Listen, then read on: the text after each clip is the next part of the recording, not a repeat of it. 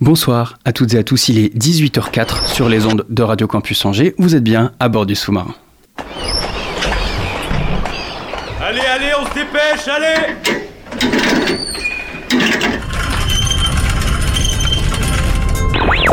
Écologie, Hissez la grande voile. Vie étudiante et associative, Y a pas de voile, abruti. Politique, culture et société, Immersion dans 10 secondes et parfois un soupçon de sport.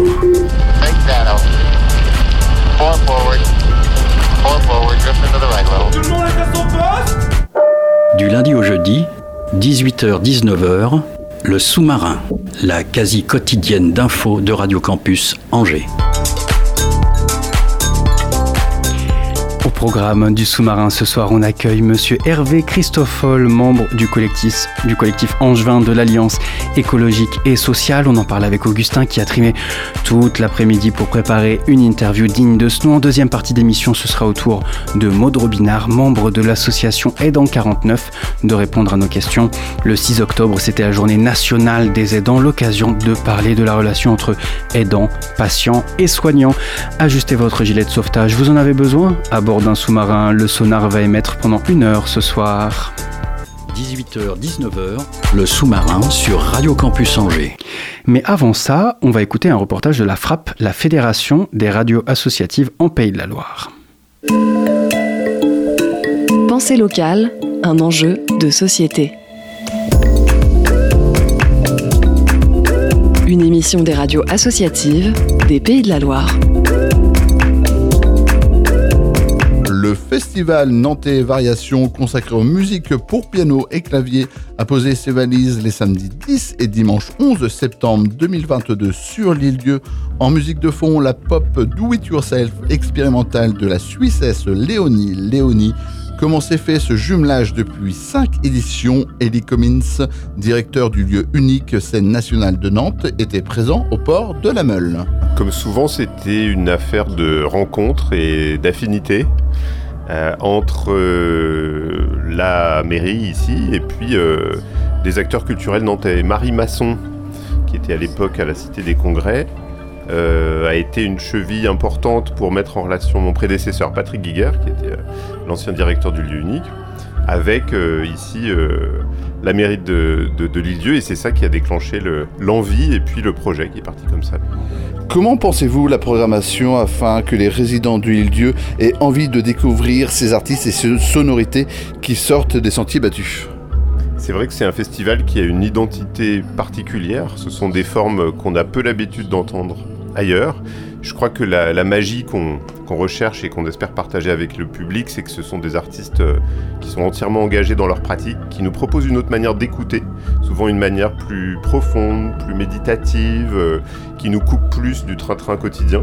Donc c'est tout ça qu'on essaye de, transmettre au public ici. On ne déroge pas, nous, à notre euh, ligne artistique, qui est cette forme globalement assez inattendue, je pense, pour la plupart des gens. Il y a des artistes qui sont très connus parfois, mondialement connus, mais dans un secteur musical particulier, et d'autres qui sont tout à fait euh, émergents.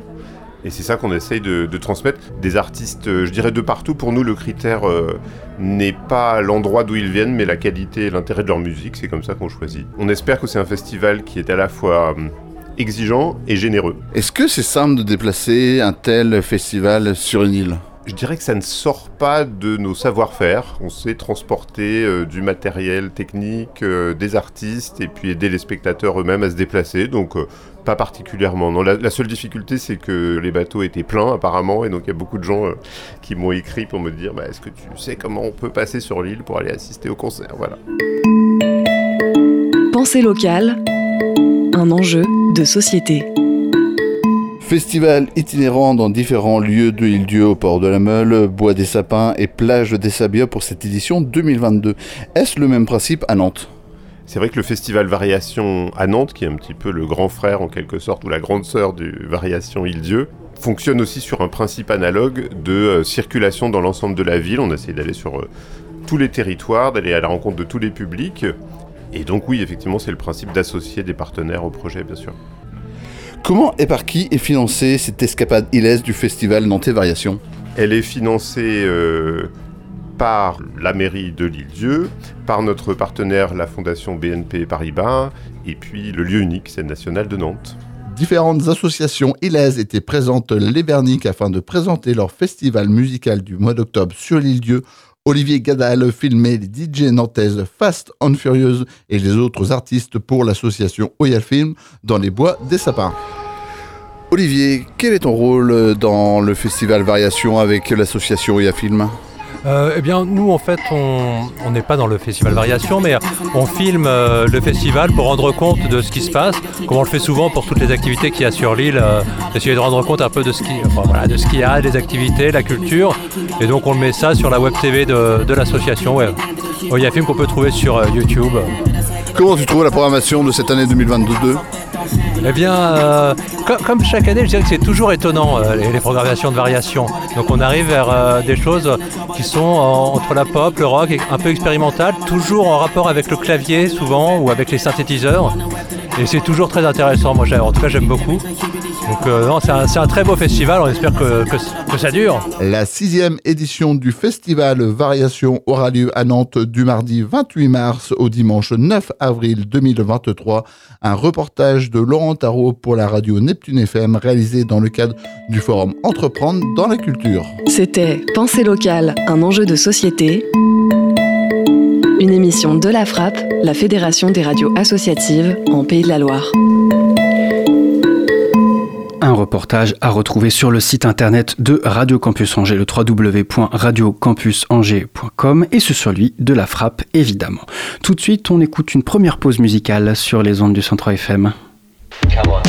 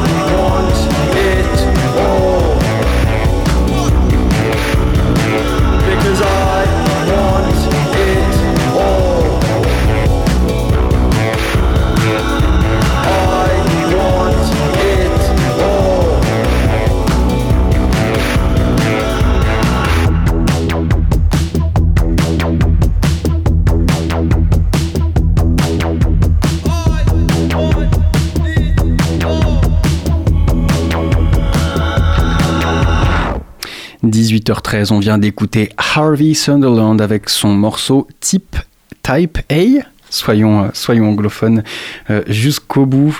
salut Augustin. Salut Hugo. Est-ce que tu vas bien? Je vais très bien, je vais très très bien. tu as préparé. Bah, merci beaucoup. Oui, ça va. Nos auditeurs sont ravis de savoir que nous allons bien. Bah, manifestement, oui. On les embrasse. Euh, tu as préparé toute l'après-midi une interview euh, de monsieur Hervé Christoffol, euh, membre du collectif Angevin de l'Alliance écologique et sociale, par ailleurs membre du bureau du SNESUP FSU, le syndicat national de l'enseignement supérieur. Je te laisse la parole. Et oui, nous allons parler aujourd'hui de super profit. le 30 septembre, le collectif Plus jamais ça, Alliance écologique et sociale de Angers, a organisé une action d'échange à la gare d'Angers sur la taxation des super profits. Pour nos auditeurs et nos auditrices qui ne sont pas forcément renseignés à ce sujet, les super profits, en simplifiant euh, ce que c'est, vous allez me corriger, ce sont les profits générés par les très grosses entreprises pendant la crise du Covid et euh, ce qui a suivi avec la guerre en Ukraine. Des entreprises grâce à Monsieur cette Christophe Laquies. Tant mieux. c'est bien. Tant mieux. Euh, ces entreprises, grâce à la crise, se sont considérablement enrichies et de ce fait ont vu une grosse augmentation des dividendes versés à leurs actionnaires pendant les années 2021-22. Et c'est ce qui a buzzé, entre guillemets, quand on a vu les chiffres de certaines entreprises, Total, AXA et plein d'autres. Vous avez pu rencontrer des angevins qui vivent la crise de façon tout à fait concrète. Quel regard ils portent sur ces super profits? Alors, euh, euh, en effet, on a, souhaité aller à la, rencontre des Angevins pour euh, déjà leur proposer une affectation possible de ces super profits pour accélérer finalement la transition écologique et le fait aussi qu'elle soit socialement juste. C'est ça, en fait, compte. l'ambition de l'Alliance écologique et sociale, hein, qui regroupe sur Angers six syndicats et six assos. Euh, dans les syndicats, on retrouve euh, la CGT, la Confédération paysanne, la FSU, l'UNEF, l'UNEL euh, et Solidaire. Et dans les, dans les associations, il y a Greenpeace, il y a Attaque, Extinction Rebellion, Justice Climatique Angers. Voilà, donc des associations plutôt... progressistes. oui, et puis surtout avec une volonté de défense de l'écologie et de promotion voilà, de, de la transition. Faire de l'écologie politique. voilà. Euh, et, pendant, parce que pendant longtemps, on a opposé finalement euh, justice sociale et justice euh, écologique en disant voilà on peut pas aujourd'hui par exemple mettre beaucoup de filtres sur les cheminées qui polluent parce que ça serait trop cher et du coup ça, les entreprises ne seraient pas assez compétitives et du coup ne pourraient pas employer autant. Donc voilà en permanence le patronat et le gouvernement d'ailleurs aussi pendant longtemps ont opposé c'est ça progrès social et progrès écologique. Aujourd'hui nous on pense que euh, c'est complètement lié et que du coup, euh, bah, il faut euh, mener les luttes de front. Quand vous êtes allé Saint-Lô, que vous ont dit les Angevins et les Angevines que vous avez rencontrés? Alors, certains étaient assez enthousiastes, surtout que ce qu'on leur proposait, c'est d'affecter une partie donc de ces super profits, notamment à, la baisse des tarifs du train du quotidien et des transports en commun. L'idée, c'était de les sensibiliser ou c'était de leur faire entendre, ou c'était de, récupérer leurs idées? Quel, quel était l'objectif de ce temps d'échange? Eh ben, c'était déjà de voir euh, est-ce qu'ils croyaient possible le fait, en effet, de baisser les tarifs du train, par exemple, euh, et de baisser euh, le tarif des transports en commun. Et puis, est-ce qu'ils pensaient que, les super profits pouvaient être affectés aussi à ces priorités aujourd'hui euh, bah, contemporaine. Parce que, bon, là, on illustrait évidemment sur la baisse des, tarifs euh, des, transports, mais euh, il y avait aussi d'autres possibilités d'affectation dans le domaine de l'alimentation, en particulier dans les cantines, dans les restaurants universitaires, dans, la restauration collective aussi publique. et une troisième possibilité aussi dans le logement, puisqu'aujourd'hui, il y a 10 millions de personnes qui sont en état de pauvreté en mmh. France et plus de 5 millions de, passoires thermiques. voilà, et donc il y, a une urgence à, bien sûr, à, rénover ces bâtiments. Euh, et, ça, il faut que ce soit fait, bien sûr, cet hiver. Hein. Quand on voit Engie, par exemple, qui dit euh, euh, Je vais donner 30 euros à ceux qui arrivent à baisser leur consommation 2022 par rapport à 2021 bah déjà, on voit que si je suis déjà très aisé, bah je peux peut-être aisément baisser ma consommation. Donc j'aurai en plus la prime Engie. alors que si je suis déjà dans une passoire thermique et que déjà je compte tous les mois euh, mon, euh, ce que je dépense comme énergie et que j'ai déjà trois pulls sur le dos depuis plusieurs années, euh, en hiver, bah, ça va être plus difficile des fois de baisser la consommation. Pas des pulls. L'école roulée. L'école roulée. Voilà, j'allais le dire. Par exemple, notamment. Voire des doudounes. Voilà. C'est intéressant parce que vous vous saisissez d'une problématique économique pour en faire un objet de débat et de lutte à la fois sociale et écologique. Euh, c'est important de placer ces trois domaines, donc économie, sociale et euh, écologie, dans, à égalité dans les débats par rapport au super profit, mais aussi euh, tout court quoi, par rapport au débat démocratique. Alors, euh, bah, c'est un chemin. C'est un C'est-à-dire les, chemin, les c'est trois une, sont intrinsèquement liés. c'est- c'est une ambition. Alors, euh, ça fait peu de temps hein, qu'on qu'on- qu'on les lit. hein. Euh, dans les entreprises aujourd'hui, les décisions, est-ce qu'elles sont prises en fonction euh, d'impacts écologiques et sociaux C'est pas toujours le cas. Les impacts économiques, oui, sont évalués, mais les, autres dimensions, euh, un peu plus difficilement.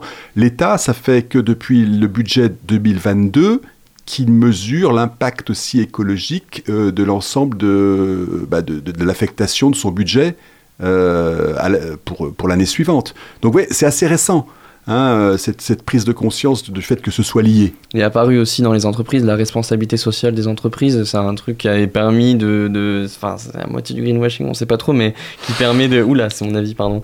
Mais qui permet de, de- d'embaucher des gens pour euh, améliorer les services entreprises. euh, pour, enfin, bon, enfin, c'est dans ce. Tout à fait, non, mais ça va dans le bon sens. hein, euh, mais par exemple, regardez euh, le budget participatif d'Angers.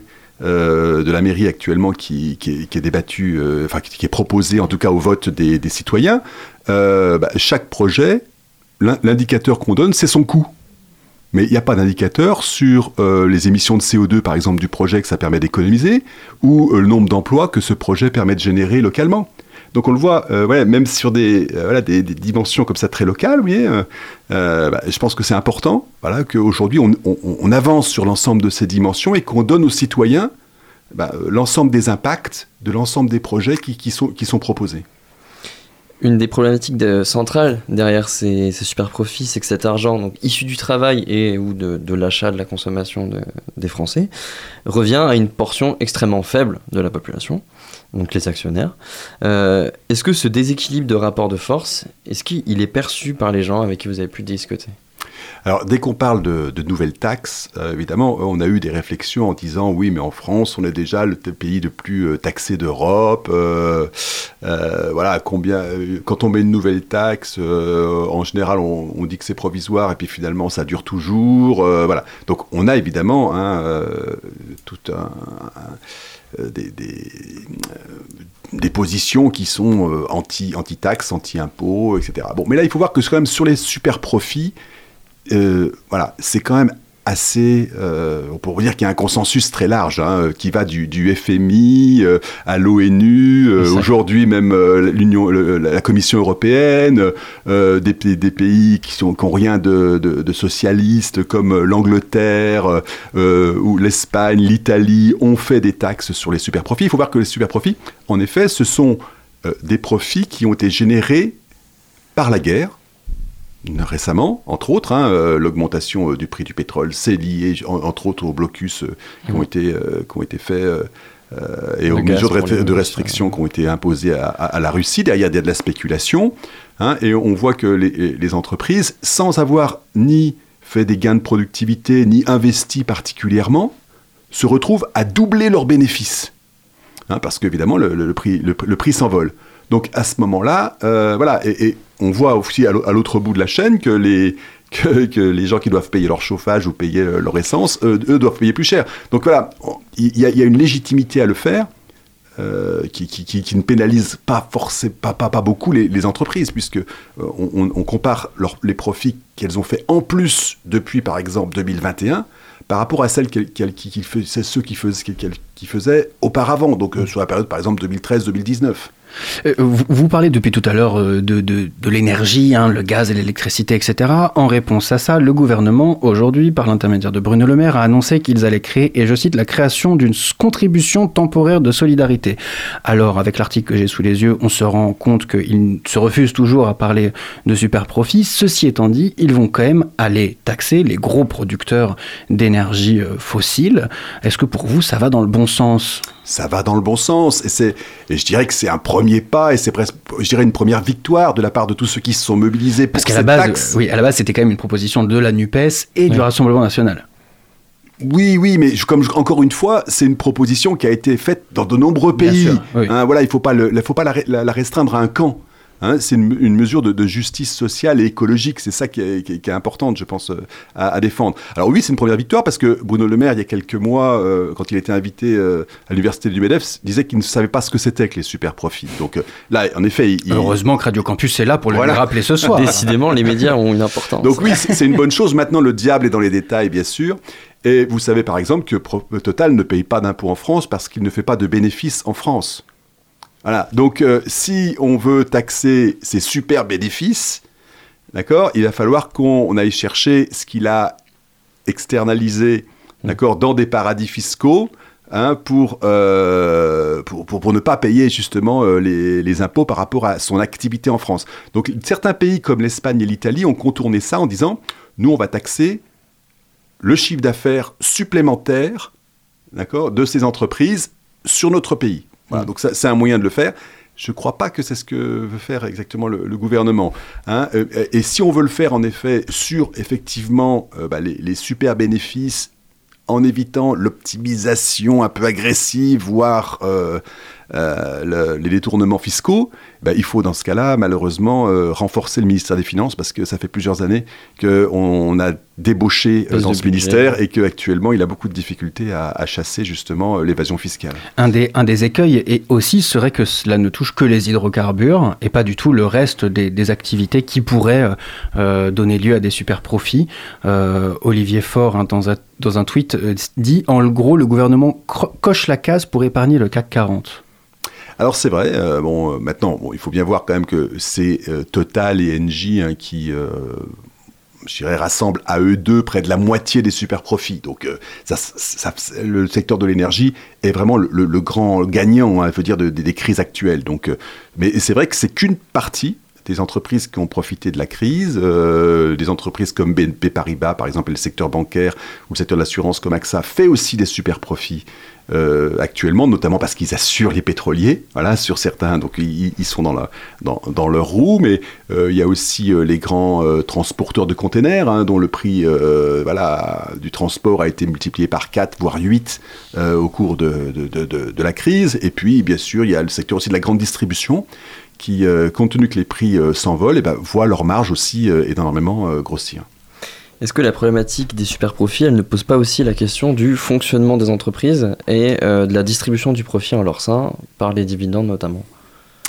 Ah bah ça c'est tout le problème euh, hein, du, capitalisme aujourd'hui et, du partage de la richesse. hein. Euh, voilà, on peut penser qu'en effet l'argent puisse être rétribué, hein, mais au-delà, on va dire, d'un certain pourcentage, et là on voit encore que Total a fait des, des- des versements de dividendes à hauteur de 2,6 milliards en anticipation sur ses gains euh, 2022 euh, à ses actionnaires.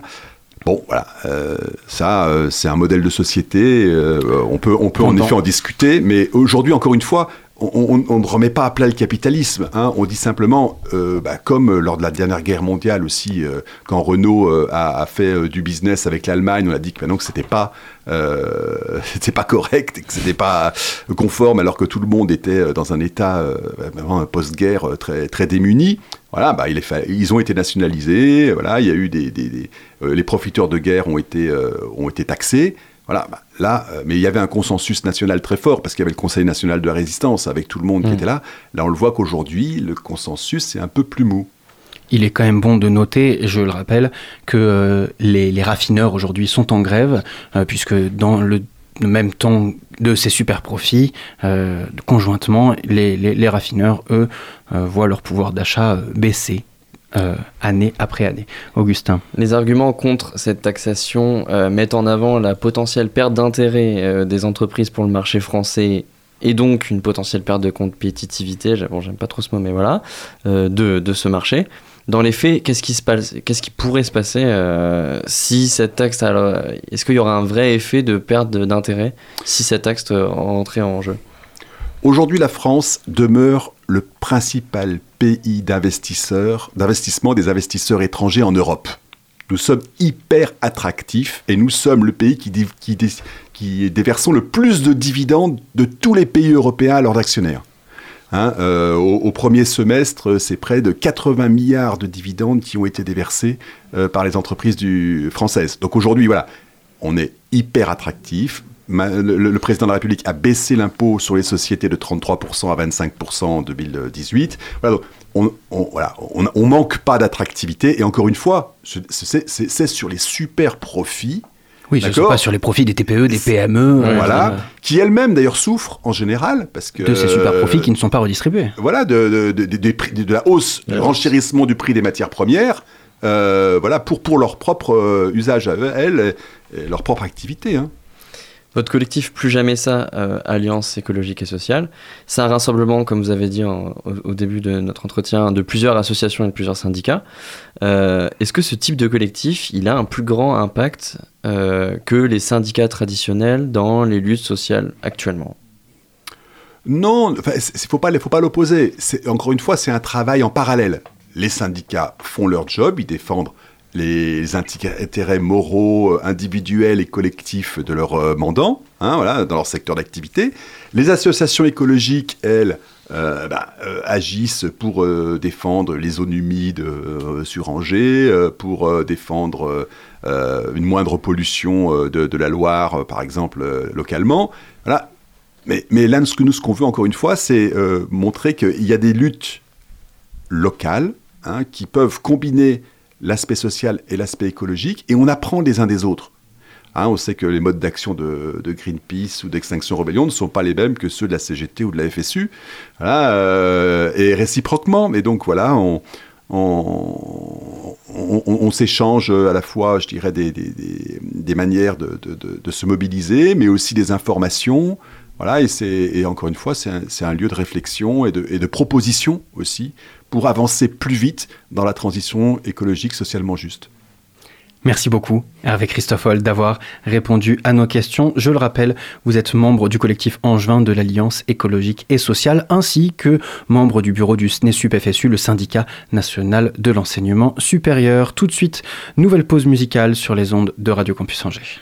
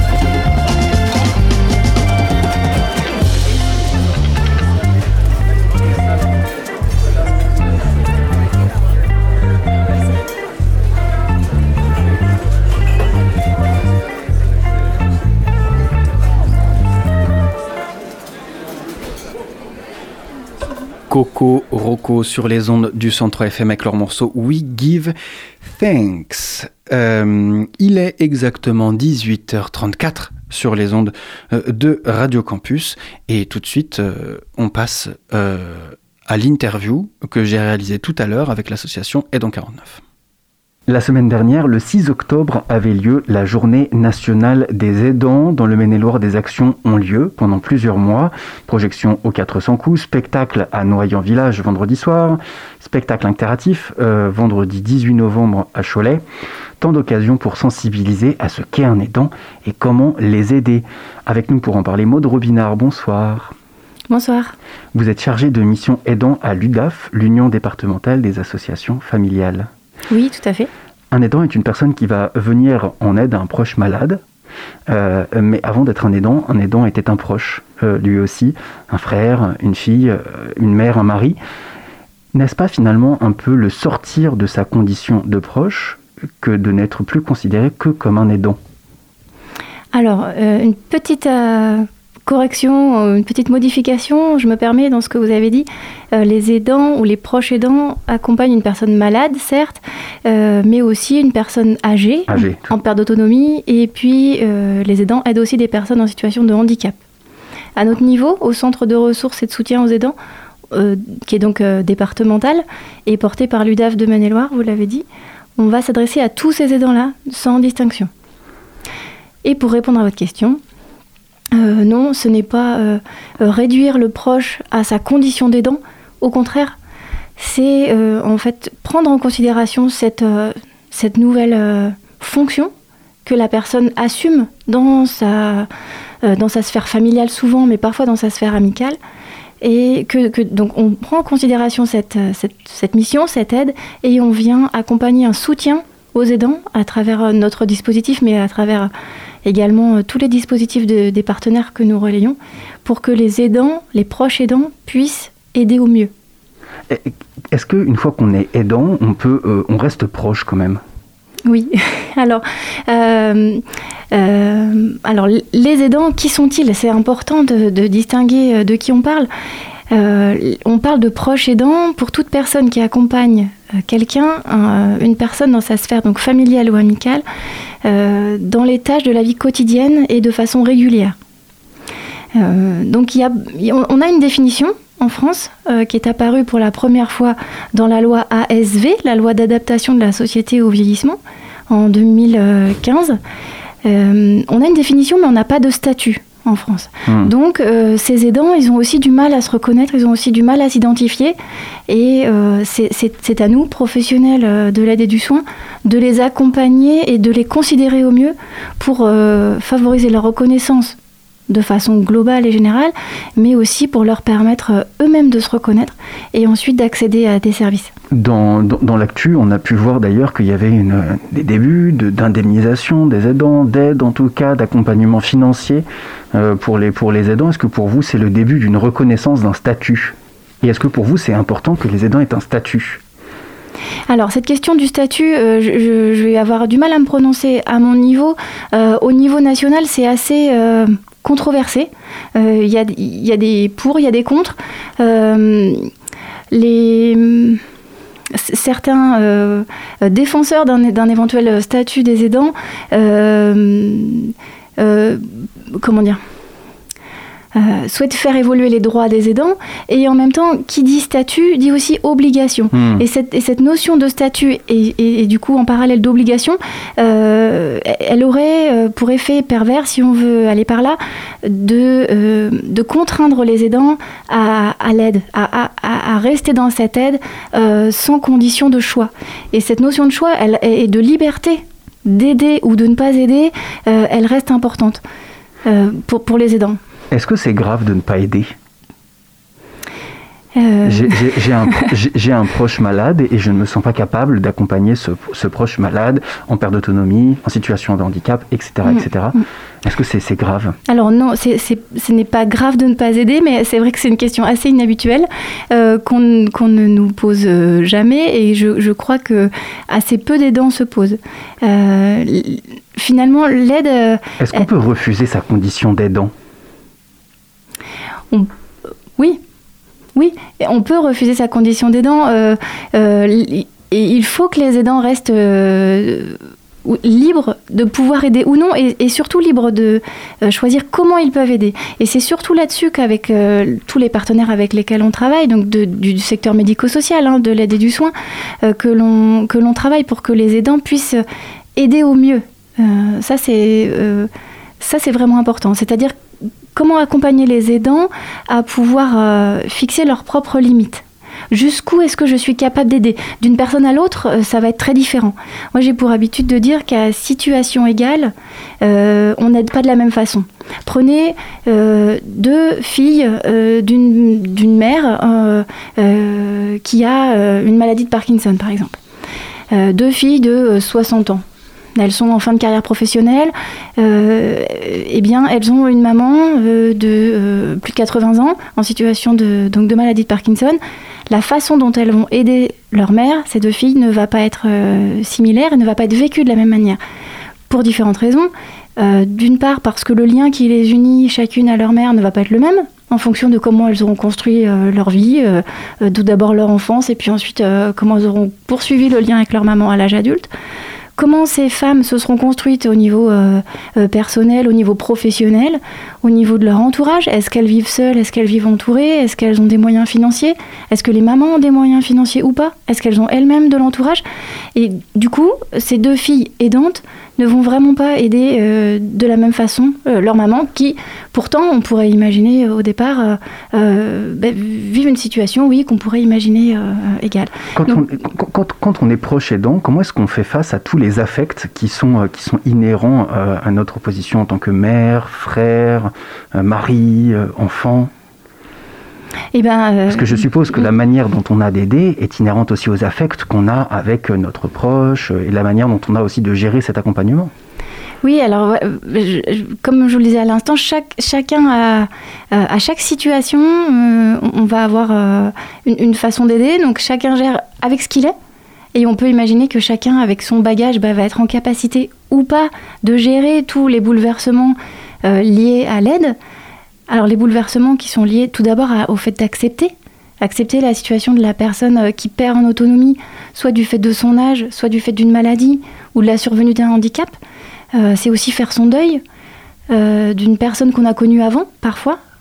Ou pour les parents d'enfants en situation de handicap, c'est parfois faire le, au moment d'une naissance, par exemple, faire le, le- deuil d'un enfant qu'on avait imaginé, ce genre de situation. Et donc, euh, eh bien, euh, à, chacun, euh, chaque personne va évoluer avec ce qu'il est, avec ses forces et ses faiblesses, avec son entourage, et puis on, l'espère, en tous les cas c'est notre travail, avec l'accompagnement professionnel qu'il peut y avoir autour. Et, c'est donc là le, le rôle eh bien, des soignants, des psychologues, d'accompagner au mieux ces personnes pour qu'elles trouvent en elles la, la ressource et qu'elles trouvent aussi, comme je disais tout à l'heure, leurs limites. Qu'est-ce qu'elles sont prêtes à accepter euh, Jusqu'où elles sont, prêtes à aller euh, et qu'est-ce qu'elles peuvent mettre en œuvre alors avec les, les dispositifs hein, existants Juste- pour avancer au mieux. Justement, quand on est, quand on est aidant, on doit faire sa place entre son proche d'un côté, mais aussi l'équipe soignante de l'autre, euh, qu'on va venir euh, pas remplacer, mais en tout cas accompagner, avoir des missions un peu différentes que l'équipe soignante. Mais en tout cas, il va y avoir une sorte de trio qui va s'installer entre la personne euh, que tout le monde que tout le monde va aider, les aidants et l'équipe soignante. Est-ce que c'est facile de trouver sa place dans ce trio-là? Alors, Aidant, ouais. soignant, pati- euh, aidant, soignant et euh, patient. Alors avant même ce trio avec les professionnels, on, on a souvent entendu les aidants nous dire que euh, bah, il fallait faire un trio avec la maladie. Hmm. ou avec le handicap ou la perte d'autonomie. Ça, c'est déjà un, un gros cheminement euh, que, que les aidants doivent faire et les personnes, euh, les personnes aidées.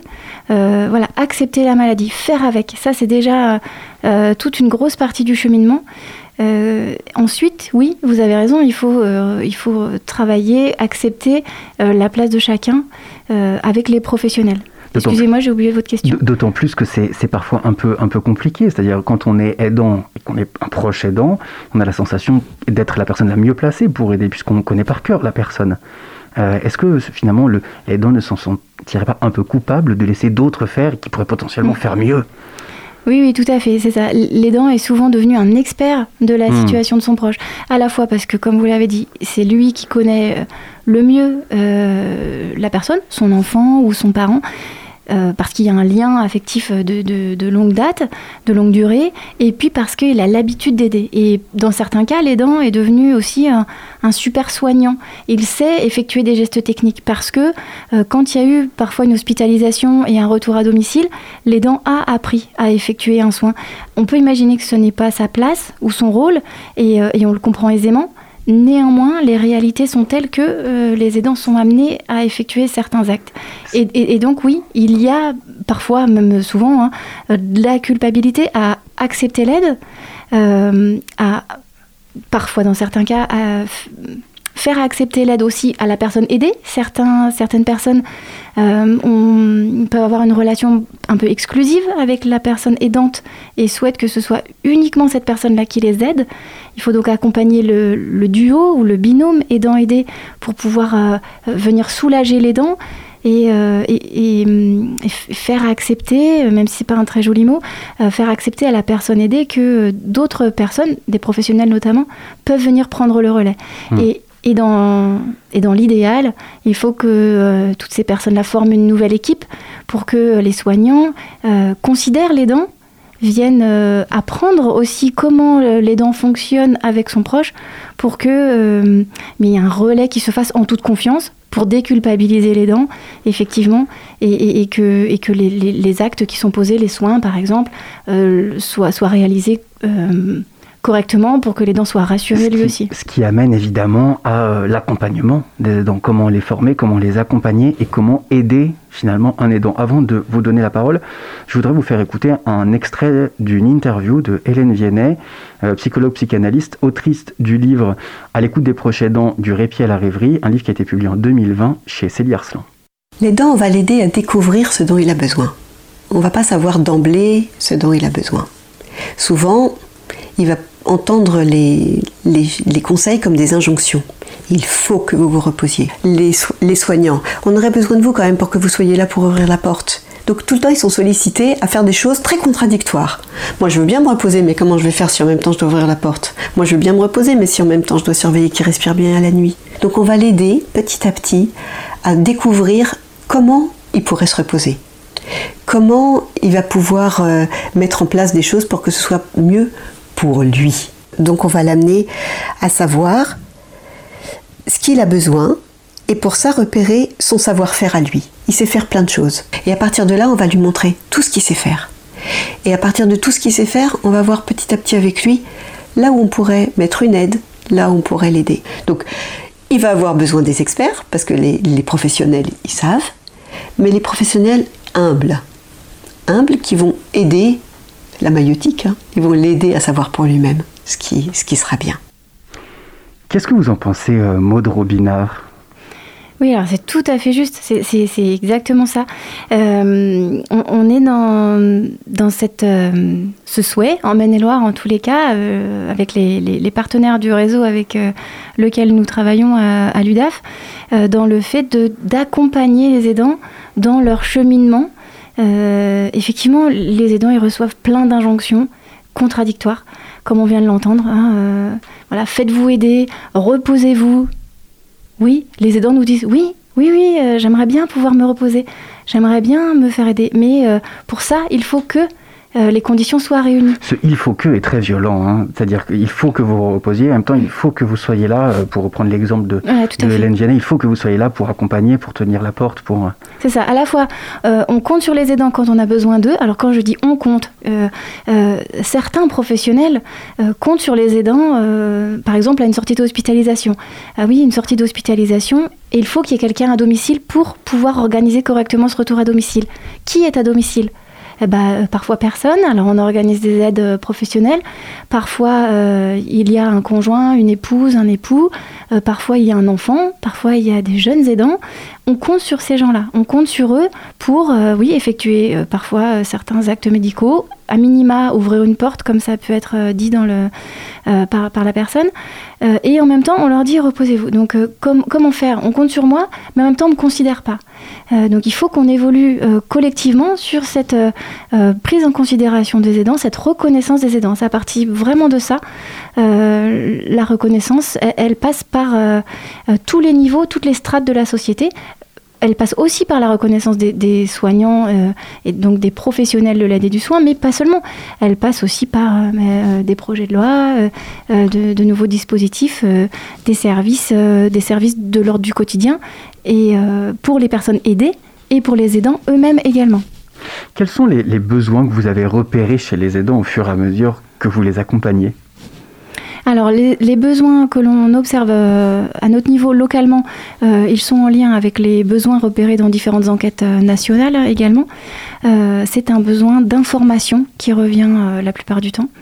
il y a beaucoup de dispositifs pour les personnes aidées.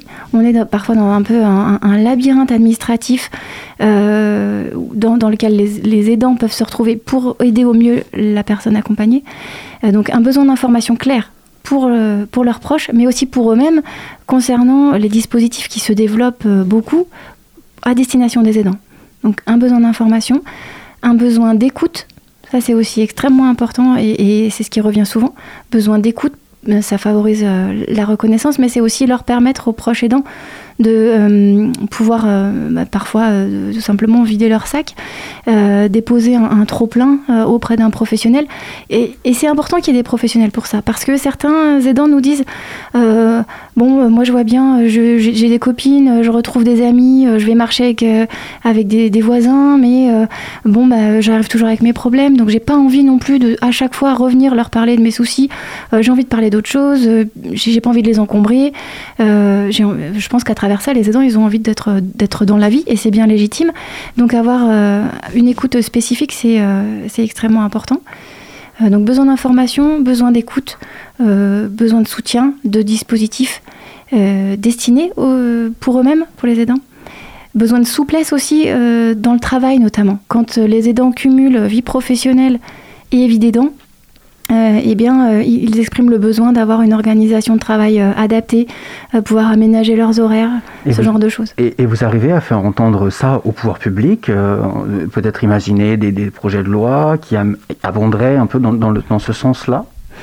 Alors, à notre niveau, au niveau... Pour sensibiliser quand, même, quand même le, pouvoir politique à tous ces besoins. Oui. Alors ça se joue à, Les aidants Pardon. Oui, ça se joue à différents niveaux, pardon. Euh, au niveau national, il y a des évolutions. Euh, il y avait euh, un plan Agir pour les aidants 2020-2022 qui a été qui a été mis en place et qui a été développé. Alors, j'ai pas de retour sur ce plan-là à, vous dire exactement si tout a été mis en place ou non, mais il y a eu des évolutions, il y a eu des avancées sur ces deux années malgré le contexte que tout le monde connaît. Et puis à notre niveau, au niveau départemental, on a, oui, vocation et, mission à faire euh, remonter les besoins et les réalités des aidants euh, au pouvoir public, aux institutions.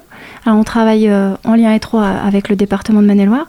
Et puis notre institution, UDAF, qui est donc l'Union départementale des associations familiales, rencontre chaque année les sénateurs et les députés du département et leur font remonter les besoins des aidants, notamment à travers une rencontre.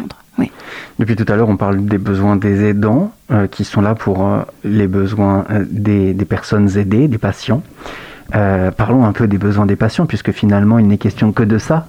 Est-ce qu'il peut y avoir trop d'aide parfois de la part des professionnels de santé et du proche? Est-ce qu'il n'y aurait pas parfois ce sentiment un peu d'intrusion de la part des aidants et du, personnel médical? Encore, encore cette, cette aide ménagère qui passe à ce moment-là est-ce que finalement, on ne serait pas dans l'accompagnement, dans le trop plein d'accompagnement pour, euh, pour les patients qui... Euh, oh là là, mais finalement, moi je me sentirais plus à l'aise si jamais on m'aidait un tout petit peu moins et qu'on me redonnait un peu d'autonomie. Alors, j'ai jamais eu cette, euh, cet écho-là. Alors, c'est vrai que nous, notre, les personnes auxquelles nous nous adressons, ce sont les proches aidants. Nous avons une ligne téléphonique dédiée aux aidants pour de l'écoute, de l'information et de l'orientation. Donc, nous avons parfois des appels de personnes aidées qui appellent pour leurs proches parce qu'elles se préoccupent de leurs proches aidants. Euh, je n'ai jamais eu le retour euh, de, de- de personnes accompagnées nous disant euh, il y a trop d'aide. Euh, c'est plutôt, c'est plutôt les réalités inverses que nous constatons actuellement Mm. hein, dans la conjoncture. le- les secteurs du- de, de la santé, de, de, de l'aide sont, sont quand même soumis à, à- enfin, oui, soumis à rude épreuve actuellement. Donc euh, non, j'ai jamais eu, j'ai jamais eu ce genre de retour. Par contre, que les aides soient difficiles à accepter, ça, euh, oui, on, l'entend, on le comprend. euh, quand on est, euh, quand on perd en autonomie et qu'on a besoin de plus d'aide, accueillir des professionnels chez soi, il y a un côté intrusif que, que- les professionnels du domicile connaissent. C'est leur travail d'arriver aussi, j'allais dire délicatement, en tous les cas, en connaissance de cause. Merci beaucoup, euh, Maud Robinard, d'avoir répondu à nos questions. Je le rappelle, vous êtes chargé de mission aidant à l'UDAF, l'Union départementale des associations familiales. Merci. Et tout de suite, on écoute un reportage de Mathilde. Mathilde qui a réalisé son premier euh, reportage avec nous, qui fait partie de cette euh, équipe des volontaires en service civique qui va nous accompagner toute cette année. C'est avec grand plaisir, je suppose pour elle comme pour vos oreilles, qu'elle est allée se promener dans un bar à chat. 13 rue de la Roée, en plein centre-ville d'Angers, se trouve un café pas tout à fait comme les autres, le Cats and Cookies. Entrez dans cet antre à ronron, imprégnez-vous de son ambiance détendue et relaxante dans laquelle baignent une douzaine de chats aux caractères tous différents. Certains se prélassent dans les bras des uns, d'autres dorment à l'abri des autres, à chacun son humeur. À Radio Campus, nous nous sommes questionnés sur le bien-être des chats dans ce salon. Le but qu'on a, nous, c'est de faire adopter des chats, de pouvoir avoir des petits moments sympas avec eux. Pas besoin non plus d'avoir le projet d'adopter un chat. C'est pas obligé. Mais nous, on fait aussi adopter des chats à l'intérieur. On est un peu comme une famille d'accueil euh, pour les associations. Là, notamment, on travaille avec la SPA. Ici, on sert euh, des cafés, euh, des préparations salées, sucrées. Donc, on est un peu comme un restaurant, un bar. Et on après, j'essaie de prendre en photo. Qui a sauté mon burger et qui a mis sa tête comme ça. Genre, il a croqué dans le burger et ça. On voit les gens, on voit si ça peut correspondre au chat, on, voit, on leur dit finalement peut-être ce chat-là ne peut pas vous correspondre, peut-être qu'il faudrait prendre un autre chat. Par exemple, on a des gens qui sont très âgés, qui veulent des chatons, ce genre de choses. On leur dit que c'est pas possible parce qu'en fait le chat pourra pas les suivre euh, dans leur vie future, etc. Il y en a des fois qui sont sous-alimentés, qui euh, arrivent ici et euh, on essaye de les remplumer un maximum. Donc nous, on leur donne de la pâtée, des croquettes. C'est des croquettes très fortes en protéines. Pour l'alimentation, il y a de l'eau avec des fontaines, toujours des fontaines ici parce que c'est beaucoup plus attirant pour les chats de l'eau qui coule. Ça réveille l'instinct de prédation. On est obligé de respecter beaucoup de règles, donc il y a un vétérinaire qui vient ici une fois par an minimum, qui refait le contrôle de l'hygiène, voir si tout est propre, si tout est bien nettoyé, si on utilise les bons produits, si on utilise les bonnes croquettes. Parce que si on leur met des shampoings, etc., il faut que ce soit des produits qui soient adaptés à leur espèce. On a des chats qui ont tous un comportement différent. Il y en a un qui est là, juste à ma droite, lui il, aime- il adore les câlins, mais il adore être tranquille. Il va pas aller chercher les câlins. On a d'autres chats, comme le chat qui est blanc là-bas, le chat qui est noir là-bas, qui vont directement surtout grimper sur les, gens, sur les chaises des gens. Dès qu'il y a quelqu'un, il faut qu'ils aillent le voir, parce qu'ils sont en grand manque d'attention, ils ont besoin de beaucoup de caresses, ils ont besoin de jouer. Il y a beaucoup de chats qui viennent pas ici parce qu'ils ont un comportement pas adapté. Parce qu'en fait, c'est des chats d'extérieur qui ont besoin de beaucoup courir, euh, qui ont besoin d'être tout le temps dehors. C'est des chats qu'on peut pas accueillir ici, exemple. C'est des chats qui sont trop stressés, trop timides. Ça, ces chats-là ne viennent pas ici. Ils savent avoir leur moment de calme. S'ils ont envie d'être calmes et pas voir de monde, en fait, il y a plein d'espace. À l'extérieur, ils ont une, ils ont une chatière privative, donc ils ont un lieu où il n'y a que qui rentrent à l'intérieur. Ils ont des éléments en hauteur, des plateformes où il n'y a personne qui peut les toucher. Donc nous, on a travaillé le lieu pour que ce soit un- pour que ce soit accueillant pour les chats et pour qu'ils aient leur endroit tranquille si jamais ils en ont besoin. C'est pas intelligent de, de, de déplacer les chats la nuit parce que les chats sont très rattachés à leur territoire. On les laisse toujours sur place jusqu'à ce qu'ils soient adoptés. On fait des travaux, quand on fait des fermetures annuelles, on essaye de trouver les habitués qui, ont, qui nous ont dit Moi je veux un chat, mais je suis pas sûr parce que dans mon appartement, telle telle raison. Bah, ces gens-là, on essaye de leur confier les chats. En général, les chats qui sont placés en famille d'accueil ne reviennent jamais parce qu'en fait, à la fin des vacances, les gens veulent les adopter. Venez profiter des bienfaits de la ronron-thérapie autour d'un chocolat chaud. Pour plus d'informations, rendez-vous sur le site catsandcookies.hitbu.com. Un reportage tout en douceur de Mathilde Bauducel, son premier sur les ondes de Radio Campus Angers. C'est déjà la fin de ce sous-marin. Merci à toutes et à tous de nous avoir suivis. Merci beaucoup à Augustin qui était avec moi ce soir. Merci à Mathilde pour son premier sujet. Plein de, de comment elle dit, ronron thérapie. Merci évidemment à Léo à la technique, toujours si précieux, et Étienne à la programmation musicale. Nous, on se retrouve dès demain à bord du sous-marin. En tout cas, d'ici là, n'oubliez pas, les bonnes ondes, c'est pour tout le monde. Retrouvez le sous-marin en podcast sur toutes les plateformes et sur le www.radiocampusangers.com.